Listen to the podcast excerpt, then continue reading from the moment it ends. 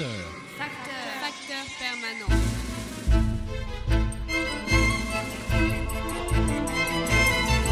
L'écho des codes, Boris Bernabé, bonjour.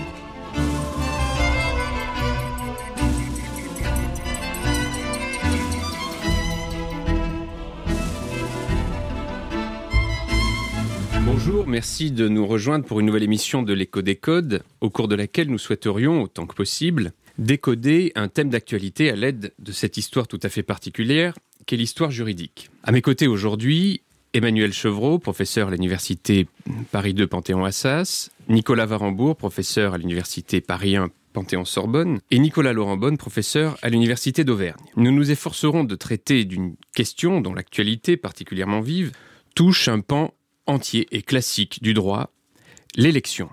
Nous arrivons aujourd'hui au bout d'un long cycle électoral à huit tours. Deux élections primaires à deux tours, une élection présidentielle à deux tours, une élection législative à deux tours.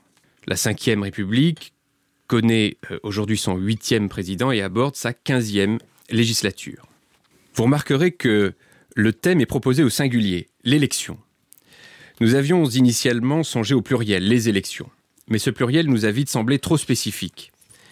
Il sous-entend que l'on s'en tienne à la description plus ou moins fine des mécanismes de désignation de la représentation politique. Pour passer outre cette difficulté, nous avons envisagé de traiter de l'élu, manière de remplacer la méthode par l'objet. Mais cela introduisait une dimension mystique qui, bien qu'intéressante, nous aurait conduit trop loin. Par ailleurs, il ne nous paraissait pas possible de ne pas traiter de méthode. Aussi, le recours au singulier nous a-t-il paru le meilleur moyen de gommer les inconvénients d'une démarche trop descriptive, tout en traitant du principe même de l'élection, dans sa nature comme dans son régime. Aux spécialistes de la vie politique de la Ve République qui, observant un fonctionnement institutionnel propice à la présidentialisation du régime, parlent de monarchie républicaine, j'adresse cette remarque déroutante trouvée dans la copie d'un étudiant de première année de droit traitant de l'avènement du Capet. Je cite Une France certes catholique, mais qui adopterait un principe républicain, celui d'élire un roi. L'anachronisme est cruel et la faute méthodologique ne saurait être pardonnée. Mais cette pensée juvénile est révélatrice d'un état d'esprit. Élection et principes républicains sont intimement liés, à tel point que le fait d'élire un roi ne saurait être contraire à l'idée contemporaine de république, idée assimilée à celle de démocratie. Tandis que la question religieuse, en tant que euh, principe de légitimité ici, euh, est reléguée au rang d'épiphénomène, une France certes catholique. Tout est dit, je crois, de l'esprit d'un temps, le nôtre, où tente de percer une voie pourtant célèbre, à propos de, la légitimité démocratique. Je veux parler de, la voix de Pierre Rosanvallon qui, dans son ouvrage précisément intitulé La légitimité démocratique, pose le problème suivant. La majorité qui l'emporte lors d'une élection n'est jamais que temporaire. Elle existe lors de l'élection, mais peut disparaître. Autrement dit, la majorité d'aujourd'hui peut être la minorité de demain. Je cite Pierre Rosanvallon. Le peuple électoral majoritaire reste l'incontournable arbitre pratique de la vie démocratique. Il lui donne toujours son fondement légal, mais il ne confère plus aux gouvernants qu'une légitimité instrumentale. Et Pierre Rosanvallon reprend ici l'analyse de Benjamin Constant, qui affirmait, je cite là encore, Accorder à la majorité une autorité illimitée, c'est offrir au peuple en masse l'holocauste du peuple en détail. Mais alors, qu'est-ce que l'élection? Se confond-elle avec le suffrage? Se confond-elle nécessairement avec la démocratie? Est-elle systématiquement l'expression d'une majorité? L'histoire du droit peut, je crois, nous donner des éléments de réponse et des clés de compréhension. Et pour commencer sur ce thème, peut-être en ouvrant sur, euh, sur la question des mots et du langage, euh, de l'étymologie, euh, Nicolas Varembourg. Oui, ce, ce, terme de l'élection traverse tout de même toute la civilisation occidentale, parce que c'est un terme qui est éminemment euh, juridique qui relève de notre droit public, de notre droit politique, mais aussi euh, de notre euh, des fondements, des fondations chrétiennes de de l'Occident. L'élection, c'est le choix de Dieu, le choix de Dieu qui se fait d'abord sur un peuple, qui se fait ensuite sur une âme, sur une âme singulière. Et euh, on rencontre la, première occurrence de, ce terme d'élection avec deux C euh, dans, un poème euh, de 1135 de, euh, qui s'appelle le couronnement, Louis, le couronnement de Louis, de Louis le débonnaire. Et ce terme d'élection désigne ce qui est réalisé par le choix de quelqu'un, à la discrétion euh, de quelqu'un. Euh, si on revient aux origines de, du terme, l'élection euh, dérive du verbe euh, et dans, dans, sa première acception, le, le, terme élire, choisir, a, un sens qui est très très rural, très rustique. Euh, à Rome, c'est le fait d'enlever, c'est le fait d'arracher quelque chose en le cueillant, c'est le fait d'ôter. Et dans un sens second, euh, élire, éligere, éligere désigne trier, choisir et enfin élire dans, dans le sens euh, dans lequel nous l'entendons aujourd'hui. Euh, le, le, grec, quant à lui, euh, c'est une langue qui est extraordinairement prédestinée à la philosophie. Euh, Heidegger l'avait bien, bien rappelé. Euh, en grec, deux, euh, deux termes renvoient à la, notion d'élection. Aire, j'en perds non pas seulement mon latin, mais aussi mon grec. Aireomai d'abord, et puis aussi euh, eklegomai.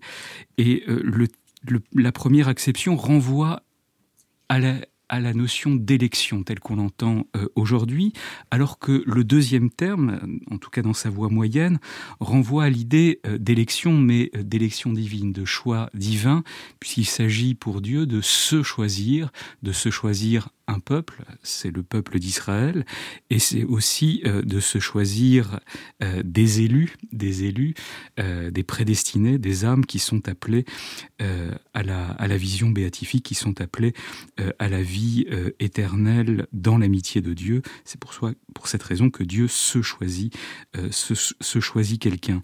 Alors, si, si on, passe en revue ces, tous ces termes, on, voit immédiatement émerger l'idée que euh, le choix euh, de quelqu'un par Dieu eh bien, se fait toujours dans une finalité toute particulière, euh, c'est cette finalité de répondre à une, à une mission, euh, répondre à une euh, euh, répondre un, devoir. Si Dieu choisit Israël, c'est pour que le peuple qui s'est choisi observe ses commandements. S'il choisit, s'il choisit un roi, un prince, c'est pour que ce prince le serve. Et on sait bien depuis Saint Bernard que servir Dieu, c'est régner. Donc. Alors justement, c'est très intéressant. Bon, si on, revient euh, au fondement, élire, c'est choisir. Élire, c'est choisir, et ce n'est pas d'abord, comme on pourrait le penser aujourd'hui, se, donner des représentants. Euh, c'est choisir quelqu'un pour répondre à une mission. Ça, c'est une idée intéressante. Emmanuel Chevreau, justement, en droit romain, euh, est-ce que l'élection, c'est toujours ce, ce, un, un, choix premier? Ou est-ce que c'est déjà la représentation? Est-ce que c'est déjà l'idée d'une représentation? Alors à Rome, c'est absolument pas l'idée d'une représentation. Mmh. Donc je rajouterai juste une petite touche euh, aux remarques étymologiques éminemment savantes de, de Nicolas. Il euh, y a le grammairien latin Varon qui dit euh, electus, celui qui est choisi, celui qui est exquis, celui qui est excellent, celui qui est supérieur, et il fait le lien avec l'idée d'élite. Donc celui qui est choisi aussi, c'est parce qu'il est choisi parce qu'il appartient à une élite. Alors après, tout dépend de ce que l'on appelle l'élite. Hein. Ça peut être euh, l'élite en raison euh, de ses euh, compétences, de son intelligence. Et puis ça peut être également l'élite euh, parce que l'élite, euh, l'élite par exemple à Rome correspond à une classe entre guillemets sociale très déterminée, euh, qui est la classe patricienne, donc pour faire simple, la noblesse sénatoriale, hein, c'est-à-dire ceux qui descendent des premières familles qui, après, après la fondation de Rome, ont été membres du Sénat.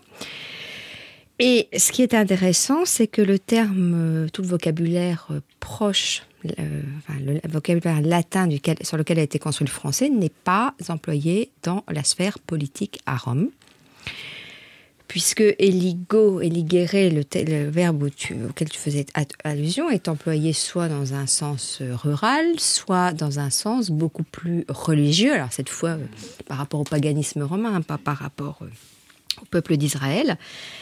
Mais en revanche, le terme qui est lié à notre vocabulaire électoral, qui est employé à Rome pour désigner ceux qui vont voter, c'est suffragium, suffragator, suffragatores. Donc suffragium, c'est le vote émis par bulletin dans une assemblée. C'est technique, hein, l'expression d'un citoyen émise dans une assemblée.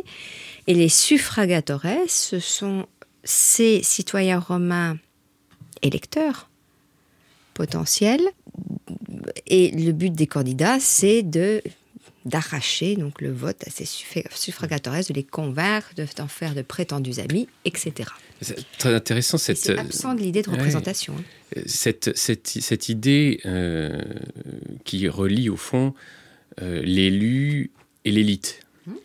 euh, me vient à l'esprit le, le, le, choix de celui qui peut protéger la cité, mais par son éviction, c'est-à-dire l'ostracisme. L'ostracisme, au fond, c'est une, c'est une, c'est, une élection, mais à l'inverse. C'est l'élection à l'envers. C'est l'élection à l'envers, c'est l'élection du pire. Ah, c'est, n'est pas l'élection du, meilleur, c'est l'élection de celui qui va, euh, enfin que l'on doit, que l'on doit chasser. Euh, alors momentanément, puisqu'il y a des règles sur. En fait, l'idée, c'est guérir. Voilà. Il y a une idée médicalisée de, de, de comparer. Ça, le, c'est le pharmacos. Le peuple mmh. athénien, notamment dans l'Ecclésia. Mmh de le comparer à un organisme vivant qui, qui, est le substrat même de la, euh, de la police, c'est-à-dire la cité, au sens politique mhm. du terme, et territorial à Athènes. Et celui euh, que l'on évince, c'est-à-dire qu'on ampute ce corps vivant qu'est la cité d'Athènes, d'une partie viciée, qui risquerait, un peu comme les fruits qu'on laisse dans une corbeille, les fruits pourris dans une corbeille qui, pourrissent, qui finissent par contaminer tous les autres, ben là c'est exactement mhm. la même idée. Mais le, procédé de choix, c'est une élection en quelque sorte. que c'est un euh, vote. Voilà, c'est oui, c'est un vote. Alors ça, c'est très intéressant parce que ça nous permet effectivement de ne pas confondre l'élection et le suffrage. Mm. Il y a là, je pense, une première idée euh, sur euh, sur l'étymologie, euh, un, ajout peut-être, oh, Nicolas Varembourg Non, non, mais euh, ce qu'Emmanuel a bien mis en, valeur, c'est qu'à Rome, euh, l'élection est un mode qui est éminemment aristocratique. Alors, si tu peux, je peux me permettre, Aristote a fait une très très belle analyse. Aristote a dit, en parlant de la Grèce, mais ça vaut à la fois pour comprendre l'expérience politique de la République romaine, mais ça pourrait aussi être médité, je pense, de nos jours. Aristote a dit le tirage au sort est l'expression même d'une pensée démocratique, l'élection est l'expression politique d'une oligarchie. D'où la, nécessité d'éviter euh, d'éviter de recourir euh, à l'élection, parce que bien évidemment, c'est le, le moyen de, de, dégager une élite politique, de ressusciter euh, une aristocratie, voilà. ce que, ce que les, les démocrates athéniens avaient C'est la finalité première de l'élection. C'est la finalité première de l'élection et, et l'idée de représentativité ou de représentation est complètement mhm. absente. Alors, pas en Grèce, à Athènes, à la démocratie athénienne, il y a quand même, bon, c'est pas formulé comme ça, il y a l'idée de représentation parce que les magistrats élus, je veux dire, il y a très peu de magistrats élus, ils sont surtout tirés au sort. Sur 1100 magistratures, euh, annuel, hein, parce qu'il y a à peu près 110, donc 10%, mhm. euh, qui est élective, magistrature élective, bon, dont une qui n'est pas des moins importantes, qui est la fonction de stratège, hein, donc euh, ceux qui conduisent euh, les opérations militaires de la cité, ce qui, ce qui est fondamental. Mais euh, bon, l'idée d'élection, elle est née euh, plutôt dans un contexte de choix électif d'une aristocratie. On sait qu'à Athènes, de toute manière, en dépit de la démocratie directe, ce sont toujours les mêmes familles qui exercent, et qui sont au premier plan. Hein. Mais l'élection, il faut la dissocier de la représentation parce que, originairement, l'élection, c'est justement, ça tend vers un procédé élitiste. Mmh, mmh. On a parlé ces, derniers temps de, de, présidence jupitérienne. C'est tout à fait intéressant de voir comment, comment, comment les Romains euh, conçoivent le je rôle. Je une anecdote. Quand je le voyais remonter, euh, quand je voyais le président Macron remonter les Champs-Élysées, euh, donc ce, ce, véhicule militaire, etc., je pensais à la cérémonie du triomphe à Rome. et là, je me disais, manque l'esclave eh qui, à côté du triomphateur, qui était, qui était peint de, de pourpre avec une tunique avec des étoiles, enfin jupitérienne, il lui soufflait à l'oreille N'oublie pas que tu es un mortel. Et eh oui. Et eh oui. Alors, euh, cette, euh, cette dissociation, au fond, euh, de, de l'élection et, du vote, et de, de la représentation, naturellement, nous, nous fait nous poser la question euh, d'abord, effectivement, du moment où, apparaît le lien entre la représentation et l'élection, euh, et aussi me fait me poser la question euh, de ce qui vient s'ajouter au fond à l'élection. Peut-être, alors encore en droit romain, euh, peut-être pourrions, pourrions-nous euh, euh, pourrions-nous avoir quelques, quelques précisions sur la relation entre élection et, création, ou, avec, ou les liens avec l'autoritas, les liens avec l'imperium, comment celui qui est ou ceux qui sont choisis, comment ceux qui sont choisis, eh bien, acquièrent au fond l'autorité, ce qu'on appelait l'autoritas ou l'imperium, enfin, en tout cas la, légitimité d'exercer. Ce qu'il faut préciser, qu'on n'a pas précisé jusqu'à présent pour la période antique, ça vaut en Grèce et ça vaut pour Rome, et que l'assemblée des citoyens à Athènes ou le corps civique à Rome, peu importe, ne sont pas élus? Ils sont membres de droit de l'Assemblée parce qu'ils sont citoyens romains, bon, à partir d'un certain âge. Ils s'inscrivent donc dans les tribus, etc. Ils sont citoyens romains et ils sont distribués dans le corps civique de droit. Donc c'est intéressant parce que dans le premier cas, c'est un exemple de système démocratique. Dans le deuxième cas, c'est un exemple de république euh, aristocratique dans la version positive, et puis euh, oligarchique dans la version, on va dire, négative. Donc la chose, est la chose est différente. Alors à Rome, effectivement, le peuple va voter sur un candidat à une magistrature, puisque toutes les magistratures à Rome sont électives, et également, même certains sacerdoces, par exemple le pontifex maximus est élu par les, les, comices tributes, donc le principe de l'élection est vraiment euh, un principe euh, cardinal dans la, dans la République aristocratique romaine, ce qui n'est pas en Grèce, hein, ce que j'ai mmh. déjà dit dans la démocratie. Donc le peuple, le peuple vote, donc il va, on va dire que si on prend le magistrat supérieur, euh, enfin le, plus haut dans le cursus honorum, c'est-à-dire le consul, enfin il y en a deux qui sont élus chaque année, il va, être, y avoir la création, il va être créatus par le vote du peuple, mais c'est pas ça qui en fait, qui lui donne ses pouvoirs ou qui, et qui en fait un magistrat euh, qui est entré en charge pleinement. Une fois que le peuple a voté, par oui ou par non, hein, il n'y a pas de débat, il n'y a pas de tergiversation, le magistrat encore en fonction qui va sortir, donc le consul, va procéder à ce qu'on appelle la renonciatio, c'est-à-dire qu'il va proclamer officiellement l'élection avec le nombre de suffrages, l'élection de, des deux, un tel et un tel, parce qu'il y a toujours deux consuls, euh, élection consulat. Et après, il y a encore un autre problème juridique qui se pose. Ils sont officiellement considérés comme consul créatus, c'est-à-dire élu par le peuple et confirmé par le une fois la renonciation, mais après il y a un problème par rapport à la source du pouvoir, qui est l'imperium, qui est le pouvoir de commandement suprême pour faire simple. L'élection ne, suffit pas non, non, non. à, créer le, non, l'élection ne suffit pas. Et après il y a la question de l'imperium.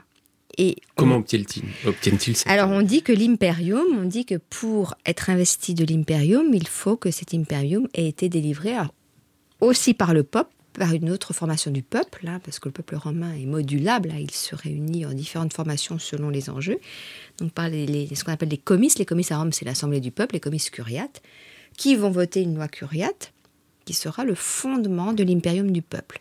Et par exemple, je termine là, sur cet aspect, quand il va y avoir le changement de, régime, l'amorce du changement de régime avec euh, Auguste. Auguste, le but, c'était d'avoir un pouvoir normatif. Mais comme il dit, il, a le titre d'Auguste décerné par le Sénat en 27 avant Jésus-Christ, il dit oui, mais moi je suis, je suis simplement le primus inter pares, donc le premier entre mes pères. Donc il est un magistrat républicain en théorie, mais en pratique, ce qui l'intéresse, c'est d'avoir un pouvoir normatif.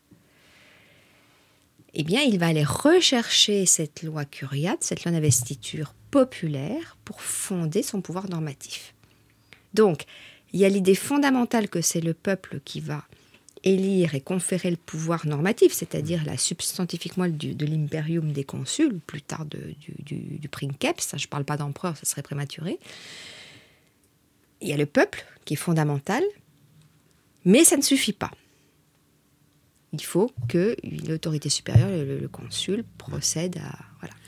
Cette, euh, au fond, cette notion d'élection, euh, évidemment, nous en dit beaucoup sur, euh, sur l'élu, sur celui qui, possiblement, finit par représenter, mais nous en dit beaucoup aussi sur l'électeur. Euh, on, a parlé de, peuple, de populus, de citoyen.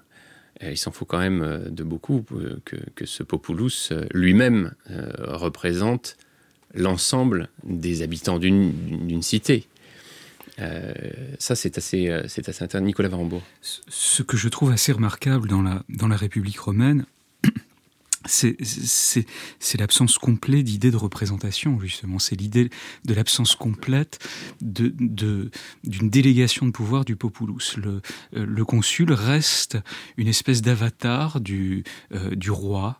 Euh, c'est un impérium, euh, c'est un impérium qui, qui, se transmet, qui se transmet indépendamment du peuple, qui est, très, qui est lié au pouvoir religieux du consul, à son pouvoir augural, ce qui fait vraiment ce qui fait vraiment du consul, du magistrat, un consul, c'est cette capacité à consulter euh, les augures, c'est ce lien direct, au fond, avec, Jupiter. On en, revient toujours, là.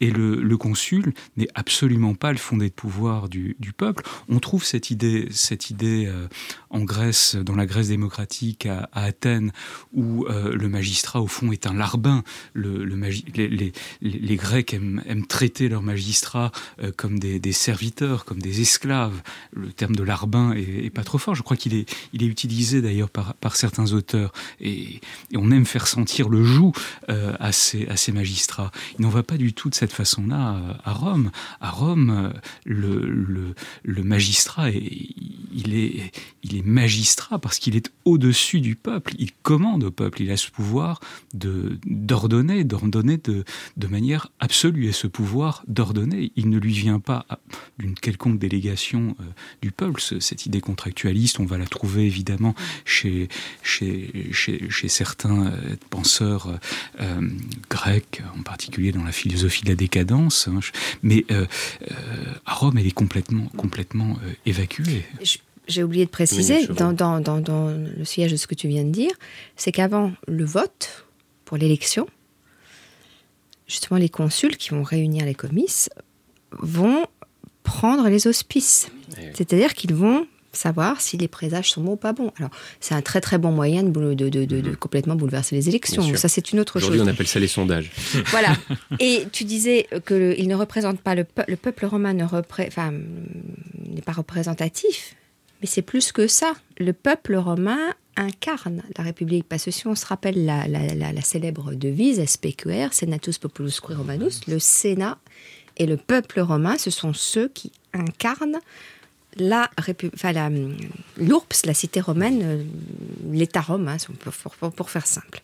Alors, Oui, Nicolas Varmbourg. C'est ce qui est assez remarquable au moment, euh, au moment de la, euh, du, basculement euh, de la République dans, dans, le régime du Principat, avec ce, ce régime personnel d'Auguste, c'est que la Lex de Imperio ne, ne cherche pas du mm. tout à fonder la, la, légitimité du prince sur la Lex sur Voilà, voilà c'est que ce que fait le prince, c'est ce qu'est censé faire le peuple romain Mhm. et, le Sénat. Donc on mhm. a recours à une fiction juridique, mais pas du tout à une quelconque idée de délégation d'un pouvoir souverain du peuple vers l'empereur. Ça, ce sera une, une réinterprétation euh, médiévale. Alors justement, euh, cette réinterprétation médiévale, euh, venons-y, parce qu'à un moment donné, il va bien falloir relier élection et, représentation. Est-ce que, est que le, droit canonique, notamment, euh, nous donne des clés de compréhension, euh, Nicolas Laurent comme souvent, l'Église a, réemployé euh, les, matériaux romains, et comme dans bien d'autres matières, et spécialement pour les élections, pour l'élection, l'Église est un peu le trait d'union entre l'Antiquité romaine et la modernité ou les démocraties contemporaine occidentale. Euh, ce qui est certain, c'est que dès l'Antiquité euh, tardive émerge dans, euh, dans la législation pontificale et dans une certaine mesure dans la, dans la patristique l'idée selon laquelle tout pouvoir légitime doit recueillir l'assentiment de ceux sur qui, au nom de qui il s'exerce. On a une une, lettre du pape Grégoire le Grand de, 448 qui, circule dans les, dans les collections canoniques médiévales.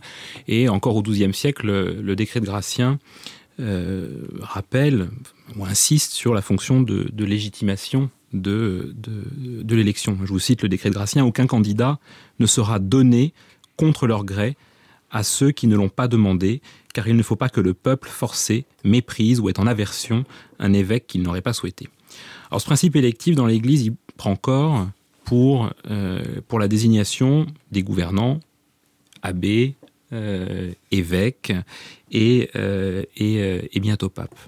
Alors il faut se préserver de tout, de tout anachronisme qui serait un péché mortel. parce que le... Anachronisme qui serait un péché mortel, mais enfin... On le sait autour de cette table. le, le... de boisson pourrait en faire partie également.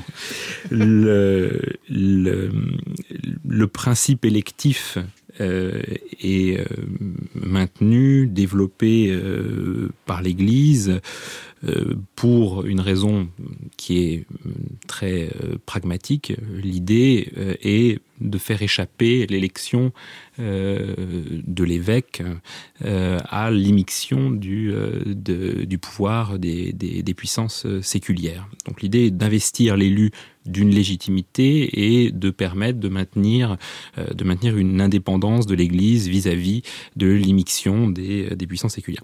Et c'est la pratique de l'élection des évêques des abbés, dans une certaine mesure du pape, qui euh, a permis de développer euh, au Moyen Âge un corpus de règles de droit électoral qui vont irriguer et qui vont influencer à long terme nos démocraties modernes. Alors il y a deux points sur lesquels cette influence me paraît assez, euh, assez importante. D'abord sur les, les conditions de l'élection. Il y a trois, trois grandes tendances qui se, qui se dessinent. Alors c'est un résumé bien évidemment un peu grossier parce que pour le long Moyen Âge, il y aurait sans doute des subtilités à introduire et les, les, ceux qui nous écoutent, les spécialistes qui nous écoutent nous pardonneront. Mais euh, première tendance, c'est le principe de, de, de l'unanimité.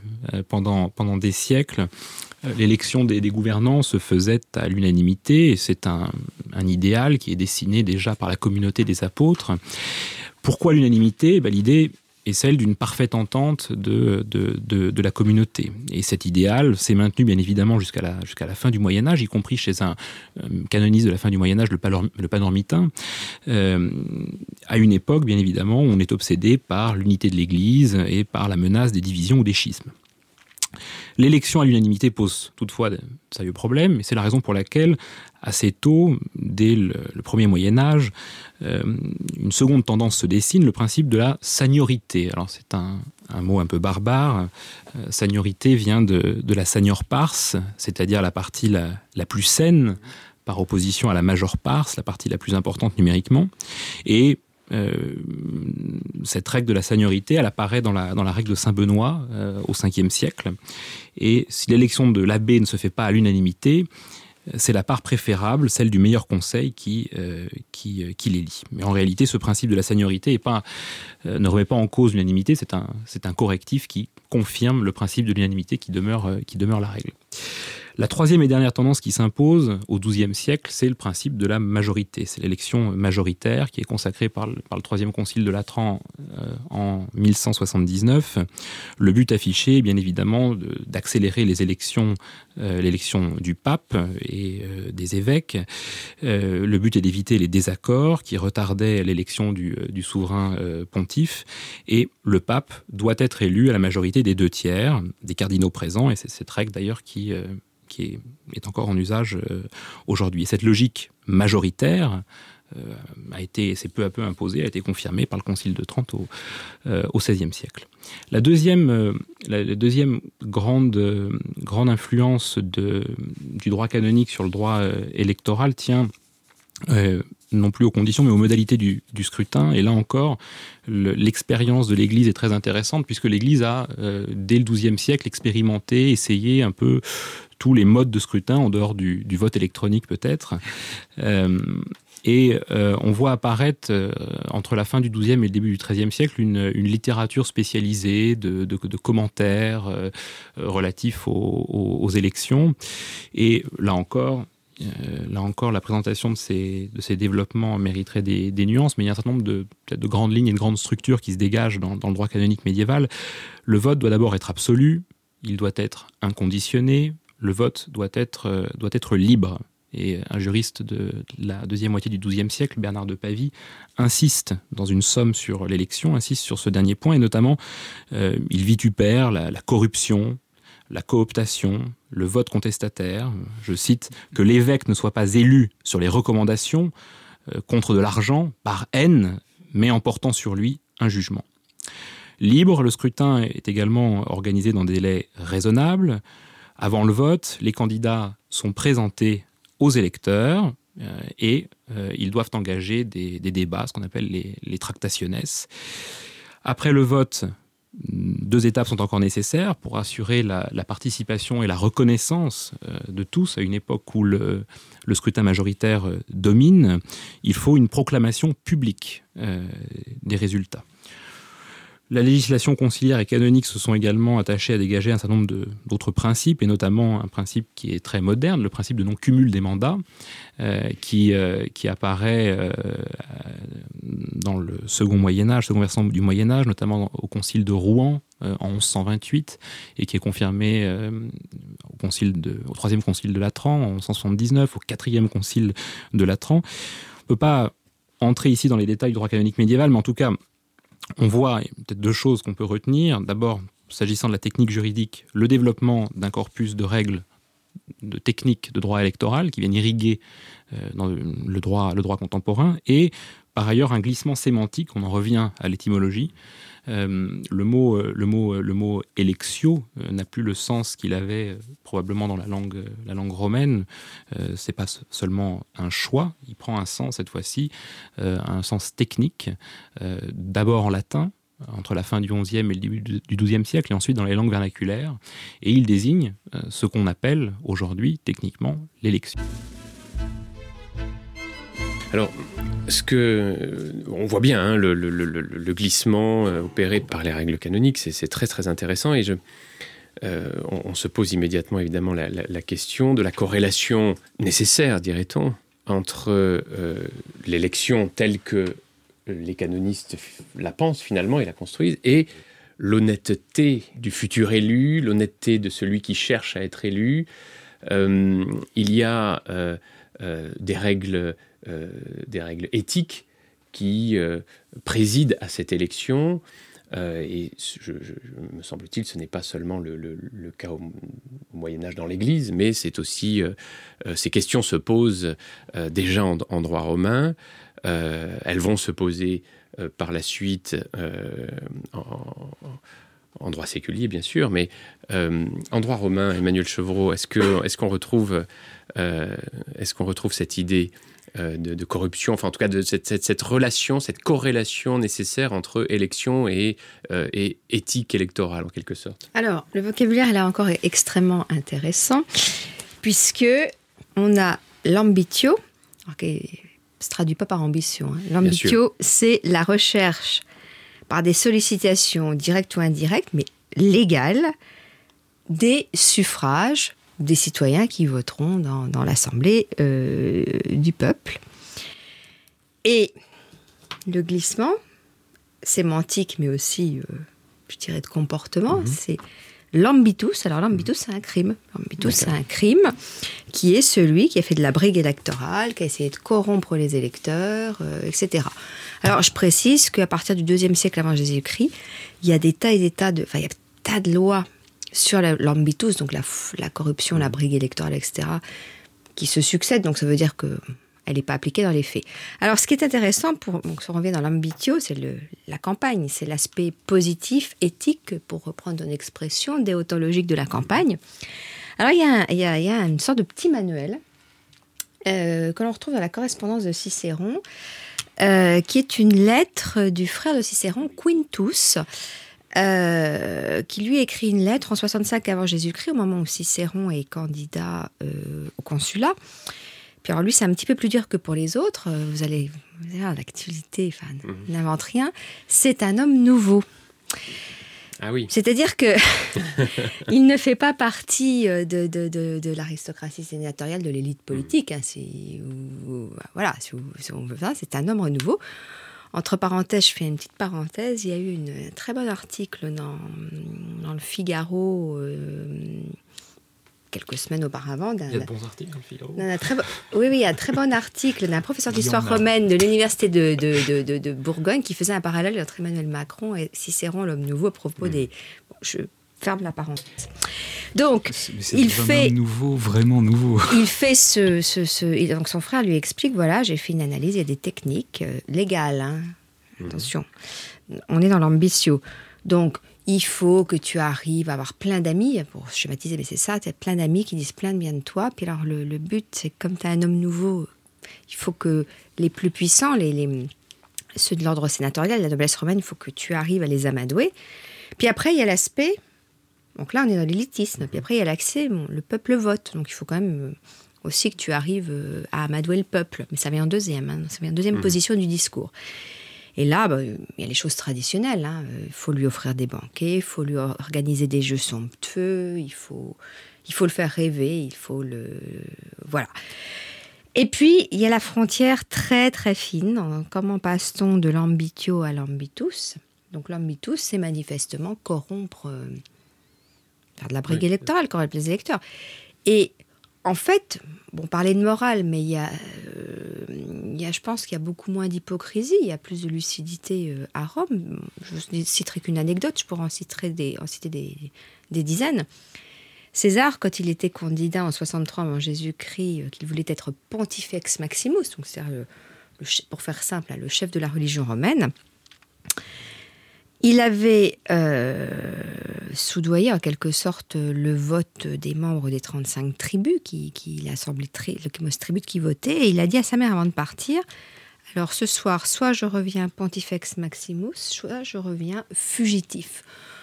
Donc vous le but n'était était véritablement de, de ne pas se faire prendre, et je rajouterai aussi un thème d'actualité. Alors, pas trop par rapport à la France, mais je dirais là plutôt par rapport aux États-Unis, c'est la question d'un financement des campagnes électorales, parce qu'à Rome, euh, il n'y a pas de financement public. hein, euh, c'est faut financer soi-même, soit on a des bons amis, et il faut faire des prêts qu'on ne rembourse pas. Donc le prêt est un princi- principale source de voilà. Et puis après, il y a aussi euh, différentes façons de on se fait envoyer dans prêt. les provinces romaines, euh, notamment, on se fait envoyer dans les provinces romaines est- pour se faire refaire. enfin, pour se- Ce voilà. qui est très intéressant, ce, ce- ce- que je note, c'est que le vocabulaire lui-même implique dans l'élection la notion même de moralisation de la vie politique. C'est-à-dire, le, le- le vocabulaire, Oui. le vocabulaire comprend cette notion pas de, franchir de- la ligne, mais, c'est elle est- ça, mais- de mais la ligne, la elle est, Alors qu'aujourd'hui, on, la- elle est on la poreuse, cherche. je dirais. Bah, Euh, à Rome aussi, on la cherche. La Oui, non, bien hein. sûr, mais enfin, le- les mots eux-mêmes entre, entre ambitio et ambitus Mhm. nous, nous donnent euh, un éclairage sur ce que pourrait être la, Mais de toute la- manière, pour la morale être, politique. pour être un élu, il faut être un peu ambitieux. Mais naturellement, naturellement. Et parfois un peu malhonnête aussi. Nicolas Laurent Bonne. Ouais, Je crois que dans, enfin, en tout cas dans l'Église médiévale, il n'y a absolument aucune recherche de moralisation de, de l'élection des, des dirigeants, de, enfin, en tout cas de l'évêque, des gouvernants, de l'évêque, de l'abbé euh, euh, ou, euh, ou du pape. Il n'y a pas d'exigence morale, il y a des règles juridiques formelles Oui. qui se développent dans la législation conciliaire et pontificale, qui sont commentées bien sûr par les canonistes. Euh, des règles juridiques formelles qui ont une, euh, un objectif qui répond au programme politique que s'est fixé la réforme grégorienne, qui est celle d'extraire l'Église du siècle et de euh, lui permettre de s'extraire de l'influence des puissances séculières. On ne cherche pas à moraliser l'élection, on cherche à la rendre indépendante Mhm. euh, du, de la puissance séculière et euh, on prescrit, dans le sillage du programme de la réforme grégorienne, des règles juridiques formelles. Euh, et puis par ailleurs, au risque de, au risque de, déprimer ceux qui, nous entendent, par-delà le, droit et, les règles de droit, il y a la pratique et la longue histoire de, l'élection euh, au sein de l'Église. euh, contemporaine de la, dès, la réforme grégorienne et dès les, premières, euh, les premiers canons conciliaires, sans doute jusqu'à la fin de l'époque moderne, mais je ne suis pas un spécialiste de l'histoire de l'histoire de l'Église moderne, démontrent que ces règles ont souvent été euh, euh, bafouées, euh, Tordu, euh, quelque ou peu. pas tordues, ou euh, pour pas dire, pour dire tout simplement pas appliquées en Oui, réalité. Un Jésus dirait adapté. Euh, bon, on pourrait effectivement parler très très euh, très longuement de, de, de- de- de certaines expériences. Enfin, euh, j'ai en tête euh, ce que l'on peut lire. euh, ce que l'on peut lire tout simplement dans les rois maudits de l'élection de, de Jean XXII, par exemple. Le- alors, on pourrait parler de longues minutes euh, du conclave, de l'élection du pape, euh, euh, une, minute pour, avant de passer au bloc-notes. Nicolas Varembourg Oui, alors il faut aussi se rappeler peut-être que dans les premières assemblées révolutionnaires, la part du clergé était considérable. On avait de, très hauts prélats qui avaient une grande habitude du maniement des assemblées. Qu'on appellerait aujourd'hui des assemblées politiques, mais euh, le clergé de France, de l'ancienne France, est un des rares États à consentir, au moins nominalement, euh, à son impôt, à avoir une assemblée représentative, les assemblées du, clergé, euh, d'avoir une habitude aussi des scrutins électoraux. Et on pourrait dire avec une certaine, une certaine dose de provocation, mais nos auditeurs nous me le pardonneront, que euh, c'est quand même très largement euh, la pratique ecclésiastique qui a influencé bien davantage que Rome ou la Grèce nos habitudes parlementaires. Si j'avais une suggestion à faire, c'est peut-être de, retirer la statue d'Athéna et la, la République romaine devant euh, l'Assemblée nationale et de, les remplacer par euh, les statues de, Saint Benoît et de, Saint Dominique, qui, du point de vue euh, du, point de vue des habitudes électorales, du point de vue des techniques électorales, nous, nous nous ramène plus directement à, à notre histoire, à notre histoire parlementaire. Mais peut-être que je ne serai pas suivi par. Peut-être. Euh, Peut-être. J'aurais voulu que nous puissions parler aussi pour, pour faire écho à ce que, euh, à ce que j'ai dit tout à l'heure de cette copie de première année de la, de la monarchie élective, bien sûr, euh, chère à Chateaubriand. Mais malheureusement, euh, nous, devons, euh, nous devons clore là notre, notre discussion. Je vous en remercie. Nous sommes arrivés maintenant au moment de notre bloc-notes, qui sera l'occasion de présenter un ouvrage, une manifestation scientifique, passée ou à venir, ou le spectacle de notre choix, et d'expliquer les, raisons de notre intérêt.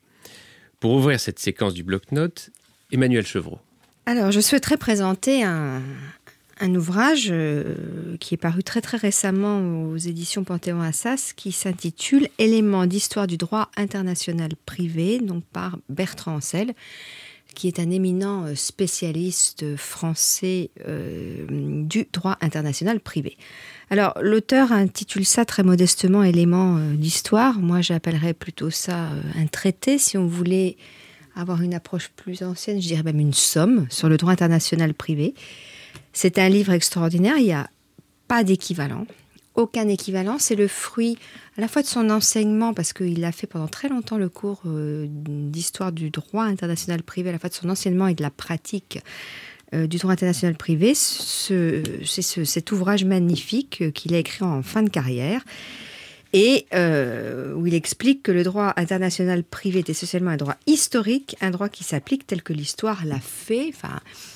Voilà, donc c'est un ouvrage qui s'adresse à la fois aux historiens du droit, mais aux, civilistes de, droit actuel, où bah, il y a des thèmes euh, très typiques, je dirais, du droit international privé, mais qui ont une résonance particulière aujourd'hui, euh, comme les relations d'intérêt privé, la diversité des ordres juridiques, le droit qui euh, échappe à la codification, la nécessité de comprendre l'autre, etc.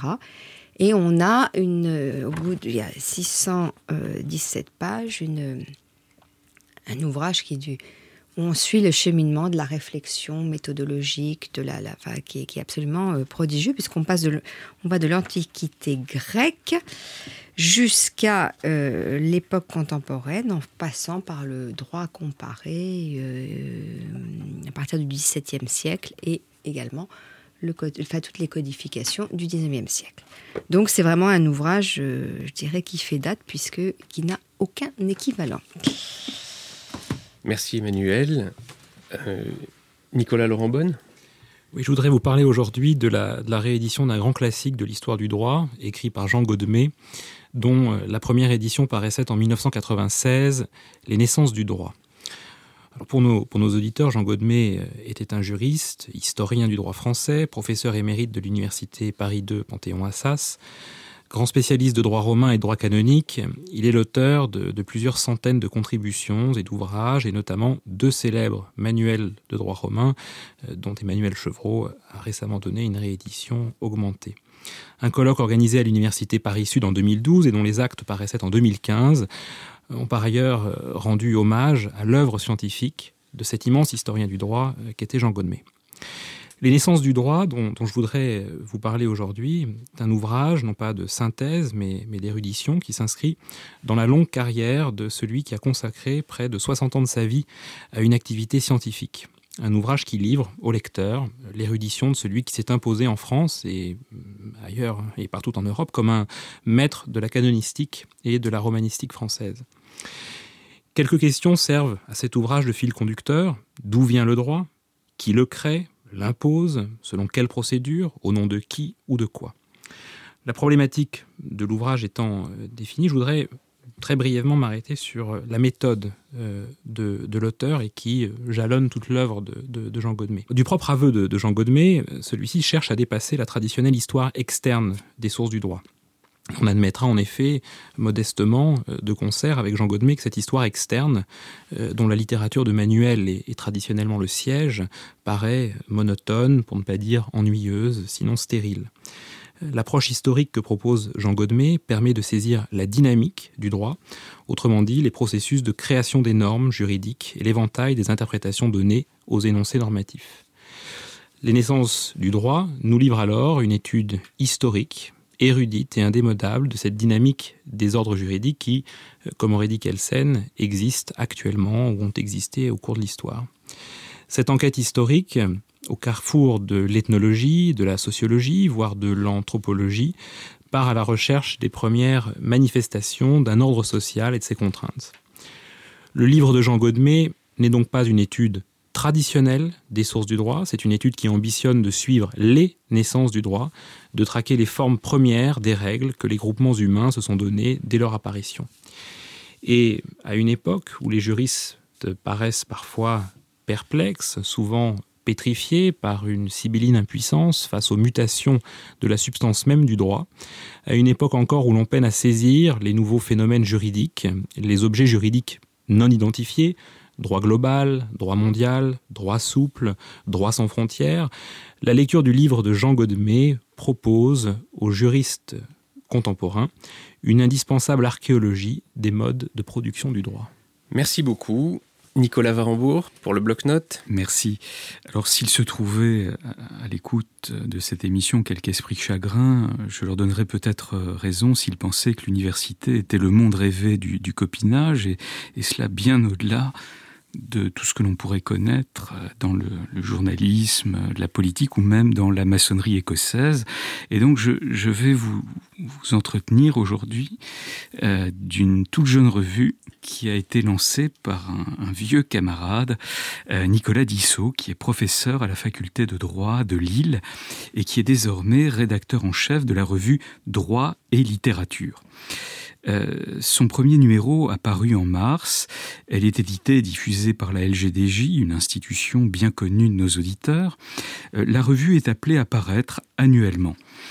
Autour d'un thème se regroupent plusieurs contributions. Cette année, il s'agit de la responsabilité de l'écrivain.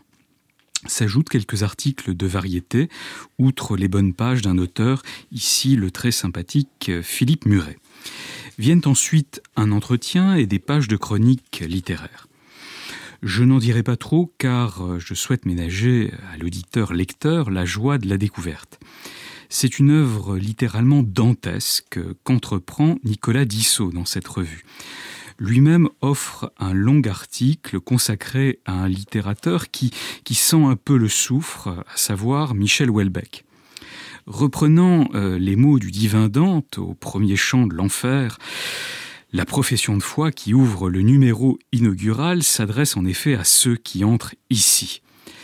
Non pour les engager à renoncer à toute espérance, non, au contraire, droite et littérature prétend rien moins qu'à être le marchepied qui va sortir ses lecteurs de l'enfer. Premièrement, de l'enfer meumant de l'enfermement intellectuel, mental du juriste dans le quotidien de sa pratique, laborieuse toujours, lucrative parfois, desséchante souvent, convenons-en.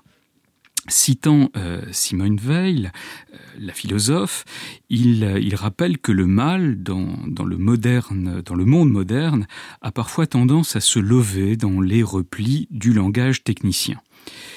Comme le baptême arrache l'âme aux enfers, le ministre de cette libération va nous appliquer les paroles, les paroles efficaces d'un exorcisme, un exorcisme spirituel, à la Philippe Muret, encore lui.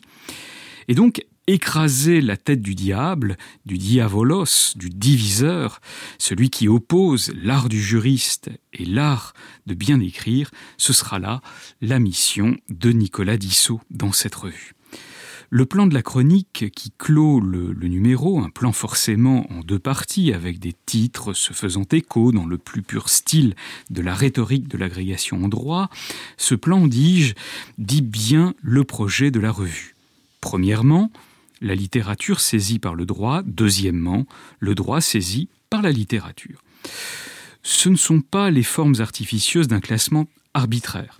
Les titres des contributions qui, qui, s'égrène dans ce numéro témoigne bien de ce souci de placer la revue au point de fuite de cette double perspective. Le thème de la responsabilité de l'écrivain donne lieu à des citations tirées aussi bien de Flaubert que des arrêts de la Cour de, cassation dans un style un peu différent. Sans doute la revue euh, se cherche-t-elle encore un peu, c'est son premier numéro, mais on ne cherche jamais que ce que l'on a trouvé et cette remarque à haute teneur augustinienne ne surprendra personne. On se laissera donc volontiers prendre par la main des auteurs pour promener ensemble le miroir le long du chemin. Bonne lecture. Merci Nicolas.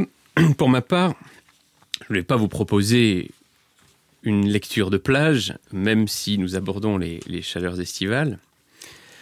Toutefois, me permettrez-vous de vous proposer deux lectures qui, selon toute apparence, n'ont rien à voir avec le droit. Tant mieux. Probablement. Non seulement ces deux livres n'ont rien à voir avec le droit ou l'histoire du droit, mais ces deux livres n'ont rien à voir entre eux, ou presque. Il s'agit d'un côté du dernier livre de, Jérôme Ferrari, Il se passe quelque chose, publié euh, aux éditions Flammarion euh, en 2017, et de l'autre côté du livre de Carlo Rovelli, euh, déjà ancien puisqu'il a été publié en italien en 2014 et traduit en 2015 chez, Odile Jacob, Sept brèves leçons de physique. Jérôme Ferrari est agrégé de philosophie et enseigne actuellement en classe préparatoire dans un lycée de Bastia. Il est connu pour avoir obtenu le, le prix Goncourt en, en 2012 pour son roman Le Sermon sur la chute de Rome aux éditions Actes Sud. Il vient de faire paraître le recueil de ses chroniques publié du 25 janvier au 4 juillet 2016 dans le journal La Croix. On pourra tirer toutes les conclusions que l'on voudra de ce choix éditorial, on ne manquera pas de se tromper. J'ai apprécié les romans et les nouvelles de Jérôme Ferrari, Balco Atlantico, Variété de la mort, Le principe, Un dieu, un animal. Et j'étais curieux de le lire dans un exercice de critique sociale dans les pages d'un média français. Parmi les 22 chroniques, je voudrais ici en retenir une qui me semble liée à nos préoccupations. Il y en a plusieurs, mais je suis tenu par le temps. Il s'agit de la chronique du 13 juin 2016, voici donc un an presque jour pour jour, nommée Gestion du stress. Il y parle du baccalauréat et de la gestion du stress, donc, que l'épreuve doit susciter, au moins au regard de certains magazines de bien-être euh, qui semblent s'intéresser à la question. Je cite Grâce au baccalauréat, nous avons la chance, nous dit Jérôme Ferrari, de vivre tous les ans la communion d'une grande tragicomédie nationale et rien ne nous fera bouder notre plaisir. Il a raison. Et il ajoute Quelque chose se joue là, à quoi je n'aimerais pas renoncer. Et je me pose la question euh, oui, mais de quoi s'agit-il? Qu'est-ce qui est en jeu? On se le demande, et l'auteur lui-même commence par donner un motif inverse. Rien n'est en jeu avec euh, le baccalauréat. Je cite à nouveau. L'existence d'un examen si peu sélectif, nécessitant un investissement humain et financier absolument énorme et incapable de garantir la réussite universitaire de ceux qui l'obtiennent, peut légitimement être remise en cause. Le suspense est total. Il nous faut savoir à tout prix à quoi sert le baccalauréat, ou plutôt à quoi il ne sert pas. Et la réponse arrive. Il y a, il y aurait, d'après Jérôme Ferrari, euh, une, perversion de l'examen par les étudiants. Je cite, à leurs yeux, aux yeux des étudiants, l'examen ne sert pas à vérifier qu'ils sont capables de mobiliser des connaissances pour construire une pensée qui leur soit propre autant que possible. Au contraire, les connaissances ne valent que dans la mesure où elles permettent de réussir à l'examen. Seules comptent donc les notes, quelle que soit la façon dont elles sont obtenues. L'idée que la culture possède une valeur intrinsèque et que le travail intellectuel repose sur une éthique est devenue presque incompréhensible. Comment tenir rigueur à nos élèves de leur utilitarisme forcené? C'est celui qu'impose dans sa pratique, si ce n'est dans ses discours, l'institution scolaire elle-même. Je finis la citation. Alors le parallèle avec l'université est aisé, bien entendu, car le problème est le même à ceci près que nous avons affaire à des personnes majeures, ce qui est peut-être plus inquiétant. Cet utilitarisme dénoncé par l'auteur renvoie à la fonction que l'on assigne à l'école ou à l'université. Une fonction utile immédiatement, considérant que l'école ou l'université doivent former directement à un métier et permettre l'accès immédiat à un emploi. Jérôme Ferrari ajoute On peut juger cet objectif nécessaire, voire honorable ce qui n'est pas mon cas. C'est lui qui parle. Ce qui n'est pas mon cas. Je le juge, dit-il, méprisable et contre-productif. Dans ce cas, il faut en tirer toutes les conséquences. Supprimer d'urgence toutes les disciplines dont l'intérêt pratique est, depuis toujours, plus que douteux. La philosophie, les lettres, les langues anciennes, les langues vivantes boudées par les marchés, l'histoire quand elle ne sert pas les intérêts idéologiques de la nation, mais aussi une grande partie des mathématiques ou la physique fondamentale, et je serais tenté personnellement d'ajouter l'histoire du droit. L'histoire du droit. Précisément en matière de physique fondamentale, puisque c'est par là que, que, que finit euh, euh, Jérôme Ferrari.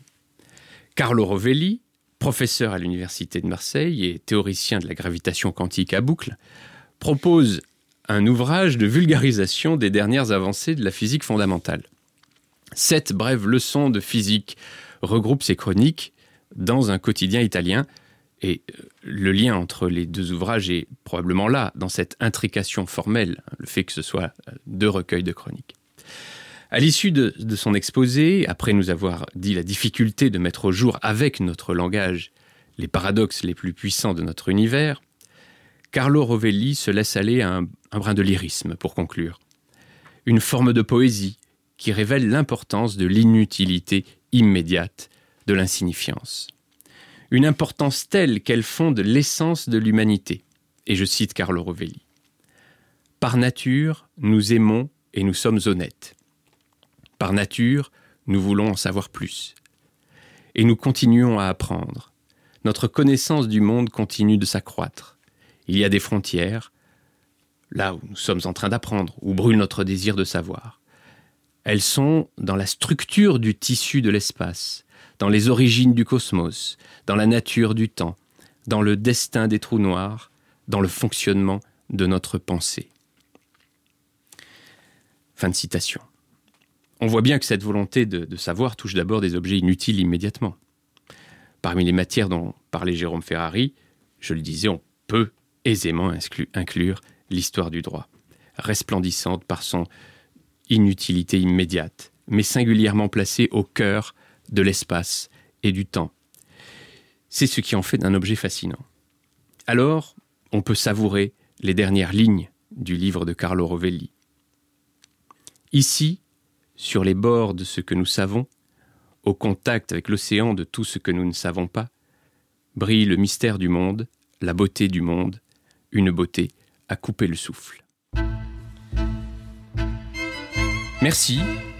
Vous retrouverez toutes les références évoquées aujourd'hui sur notre site internet amicus.radio-curier.net.